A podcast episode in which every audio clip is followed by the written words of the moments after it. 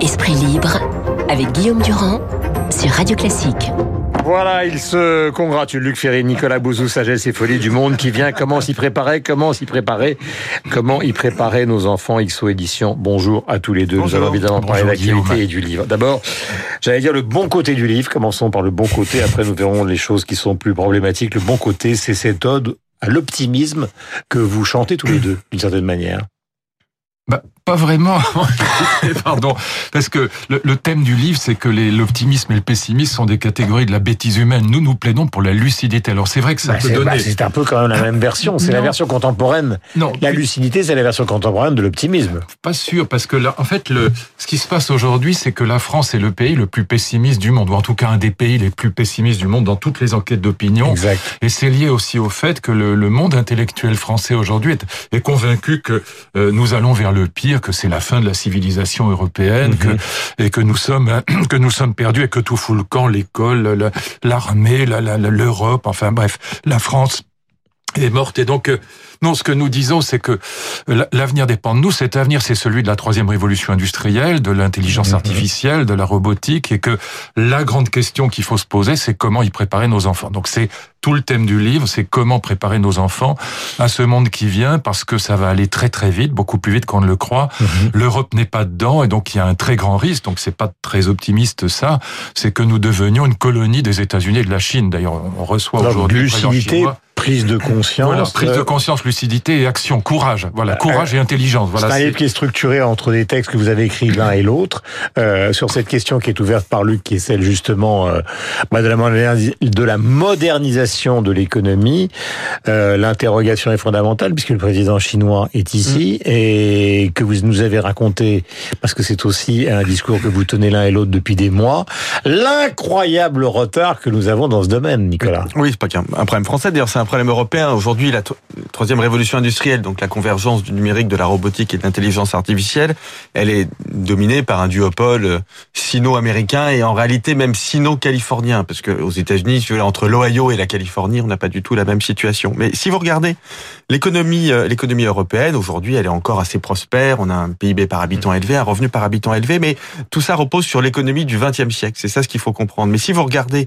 l'économie du XXIe siècle, donc mm. l'économie de cette troisième révolution industrielle, en réalité, vous voyez que l'Europe est complètement sous-développée. Elle n'existe quasiment pas. Et quand on arrive à faire émerger des entreprises, assez rapidement, elles, vont chercher des capitaux aujourd'hui aux États-Unis, mmh. demain en Chine ou en Corée ou en, Asie du Sud-Est. un chiffre qui est le montant de l'investissement français justement dans la fondation, enfin dans la volonté de, de, de fonder justement une, économie du troisième bah écoutez, du type actuel. Je vais être très précis. Le président de la République a prévu d'ici la fin du quinquennat des investissements de l'ordre de 3 milliards d'euros. 3 milliards d'euros, c'est très exactement ce qu'investit Amazon tous les ans.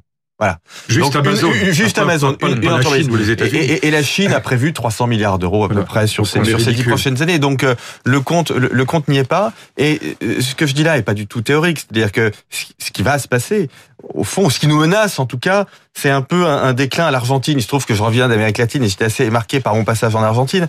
Et le, euh, en, réalité, l'Argentine était l'un des pays les plus prospères euh, hmm. il y a encore un siècle, et elle n'a pas du tout euh, pris la, vague d'innovation du XXe hmm. siècle, et elle est passée de stade de pays riche à, pays émergent. Donc ce déclin, si vous voulez, surtout s'il est validé par des politiques populistes, ce qui s'est passé en Argentine, il, aboutit de, de, façon très concrète à un hmm. appauvrissement. Euh, question à vous, Luc. On vient de sortir effectivement de semaines et de semaines de contestation, et c'est pas du tout terminé. Il y a la visite justement du président chinois euh, ici. Vous vous revenez d'un voyage en Asie.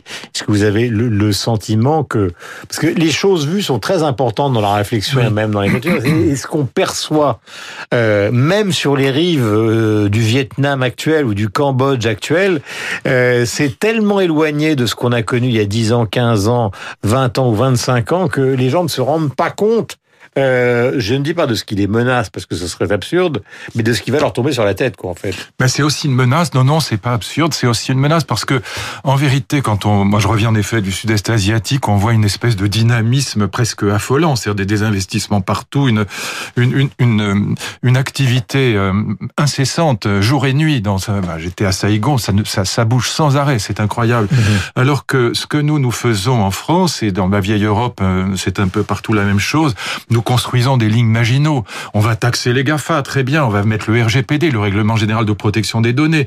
Mais on est incapable de, de construire l'équivalent des GAFA ou des BATX. Or, si on ne les construit pas, on sera dévoré. On deviendra une colonie des États-Unis et de la Chine.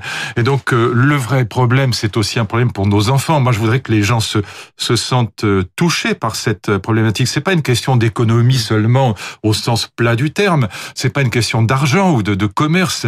C'est aussi une question euh, de l'avenir de nos enfants. Comment préparer nos enfants au monde qui vient Et la réponse est ben, c'est de les, non, c'est alors tout sauf le RUB, donc tout sauf le revenu universel de base.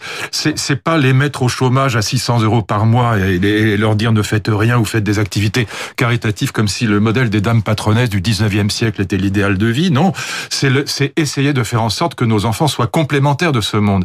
Et donc ça veut dire quoi? Réfléchir. Euh, notre ministre de l'Éducation devrait être préoccupé par ça.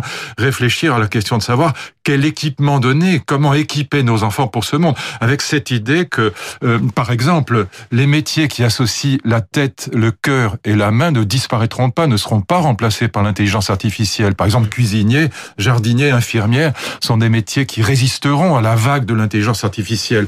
En revanche, radiologue, euh, ça résistera pas. Et donc, il faut vraiment réfléchir à la question de la complémentarité entre ce monde de la robotique, du numérique, de l'intelligence artificielle et puis euh, nos enfants. Si ce sont pas des mathématiciens hors pair, si ce sont pas des physiciens, des biologistes extraordinaires, mieux vaut qu'ils aillent vers des métiers qui vont tenir la route. Et donc c'est un des grands thèmes de notre livre, c'est encore une fois, comment préparer nos enfants à ce monde, comment les rendre complémentaires de ce monde, au lieu d'en faire des victimes au RUB à 600 ou 800 euros par mois, ce qui est, ce qui est une catastrophe absolue. Euh, Nicolas Bouzou, le livre est signé avec vous Luc Ferry, Sagesse et folie du monde qui vient. Question, elle est directe. Est-ce que dans cette visite chinoise, euh, nous sommes dans la complémentarité, dans l'amitié, ou est-ce que se dessine, d'après vous, avec sincérité ce matin, un marché de dupes? Alors non, enfin, je pense que tout dépend comment on aborde le, le, le sujet. Déjà, nos relations avec la Chine, faut bien voir que la Chine d'aujourd'hui, même si Xi Jinping est un dictateur, même si le, pouvoir se resserre, etc., ça n'a absolument rien à voir avec la Chine de Mao. C'est-à-dire que c'est un pays qui est ouvert, euh, qui euh, veut s'inscrire dans le multilatéralisme, euh, qui, qui, qui, doit continuer de s'ouvrir à la mondialisation. Parce... oui, oui, voilà. Et puis, puis c'est son, c'est son intérêt. Ah oui, Donc, c'est économique. Alors, le, le, le, comité de directeur du Parti communiste, c'est grosso modo, je schématise, mais moitié de dirigeants d'entreprise, moitié d'ingénieurs. On vient d'apprendre que le, on a appris il y a quelques semaines que le patron d'Alibaba, Jack Ma, était membre du Parti communiste. Donc vous voyez le, le type de le, le, type de profil. Non, je pense que en réalité il y a, y a les deux, c'est-à-dire que euh, au fond, les routes. Prenons l'exemple des routes de la soie. Donc les routes de la soie, pour nos auditeurs, c'est la plus grande infrastructure du monde hein, qui va relier la Chine, ouais. qui va traverser tout, tout le continent eurasiatique, hein, donc qui va de Chine jusqu'à l'Europe pour faire circuler les marchandises chinoises et éventuellement, si on s'y prend bien, les marchandises euh, européennes. En réalité, cette infrastructure, eh ben, si, si, on est fort économiquement, si on, si on se réindustrialise, si nos usines investissent justement dans le numérique, dans la robotique, dans l'intelligence artificielle, si on arrive à se réindustrialiser, formidable. La Chine, c'est un marché absolument extraordinaire. Donc, euh, ces routes de la soie sont pas forcément une mauvaise affaire euh, pour nous. Le, ce qui nous met aujourd'hui en situation de, de difficulté, c'est qu'on ne se vit pas du tout comme une puissance, mais comme le disait Luc Ferry, on se vit. Alors, Luc employait l'expression de, de Lynn Maginot. On, on se vit au fond comme un marché Et c'est moi le libéral qui vous dit ça. C'est-à-dire que le, le, le problème, l'erreur, c'est justement que l'Europe ne se vit que comme un marché et elle ne se vit pas comme une puissance, comme une puissance mais économique. Alstom Siemens, tu peux en parler. Alors Alstom Siemens, mais il y, y, y, en a plein même de ce qu'il faut pas faire. Quoi. Voilà.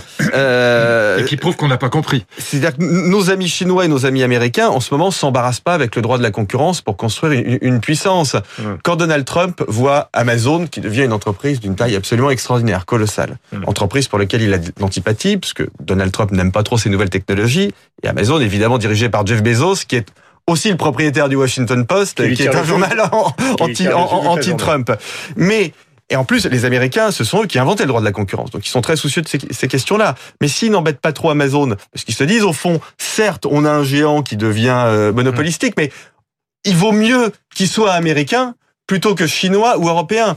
Nous, en Europe, omnubilés que nous sommes par le droit de la concurrence, la défense du, du consommateur et cette vision économique du XXe siècle, au fond, euh, on, on empêche la constitution de grandes entreprises. Et c'est ça qui, comme le dit Luc, va faire de nous des sous-traitants de la Chine et des États-Unis, ce qui aura des conséquences économiques très concrètes. Hein. Les sous-traitants, ça veut dire les moins bons emplois, les moins bons salaires. Euh, question, euh, enfin, j'allais dire à, mi-chemin entre la philosophie et la politique.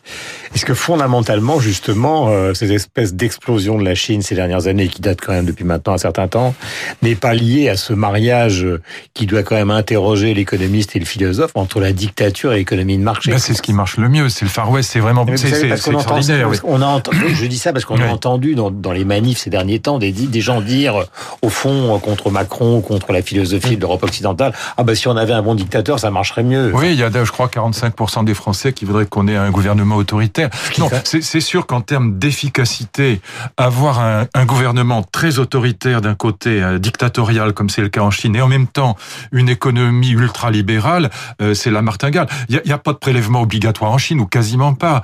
Et donc il n'y a pas de syndicat, donc il n'y a pas de résistance, si vous voulez, à la, à, au développement d'une économie ultralibérale. Alors, c'est pas du tout notre idéal à nous. Ça fait vomir une grande partie des Évidemment, bah, bien sûr, mais en même temps, occidentaux. Oui, mais si vous voulez, il faut bien comprendre quel avantage ça donne. L'avantage que ça donne, et c'est ça la grande différence avec nos pays occidentaux, démocratiques, c'est que euh, les Chinois, ils ont des politiques à 10 ans, à 15 ans, à 20 ans. Oui, c'est la vieille planification. Voilà. Oui, non, non, parce que c'est... Pas la vieille planification. Oui, c'est pas la vieille, c'est la nouvelle. C'est la nouvelle. Voilà. Je parle de Tandis la vieille par rapport à celle qu'on a connue avec le. Ils peuvent avoir un, un, projet, par exemple, démographique à 20 ans. Ils peuvent avoir un projet économique à 20 ans. Nous, à 48 heures, on est déjà un peu incertain. Mmh. Vous voyez ce que le, le, le débat qu'on a sur les gilets jaunes, on sait pas trop comment ça va se terminer.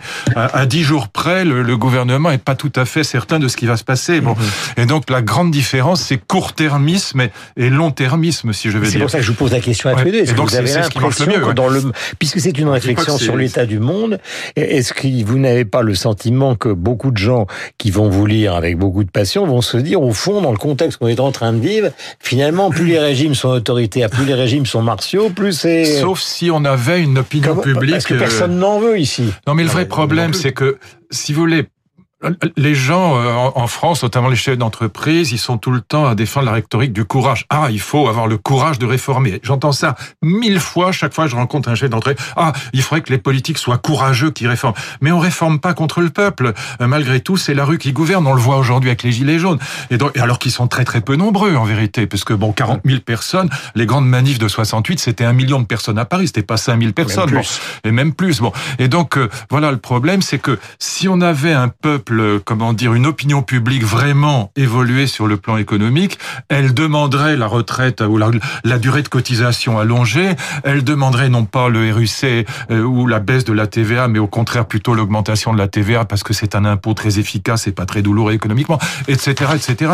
Et donc euh, euh, plus de sélection au bac ou plus de sélection à l'université tout ça dépend de l'opinion publique. Si l'opinion publique demande des choses qui ne sont pas raisonnables, le politique est structurellement en difficulté, surtout qu'il est minoritaire dans le, dans le, dans le pays. Eric, Il est structurellement minoritaire aujourd'hui. Pour le comprendre, le monde dans lequel nous vivons, vous lisez Sagesse et folie du monde, qui vient donc, euh, et qui est là d'ailleurs, hein, euh, ce monde. Oui, oui, il est déjà là. XO oui. édition, Luc Ferry et Nicolas Bouzou, donc qui s'entendent particulièrement bien, notamment pour applaudir euh, ce concerto pour piano numéro 2 de Béla Bartok, qui est né un 25 mars 1881 pour nous quitter en 1945 à l'âge de 64 ans. Place à la musique, Béla Bartok.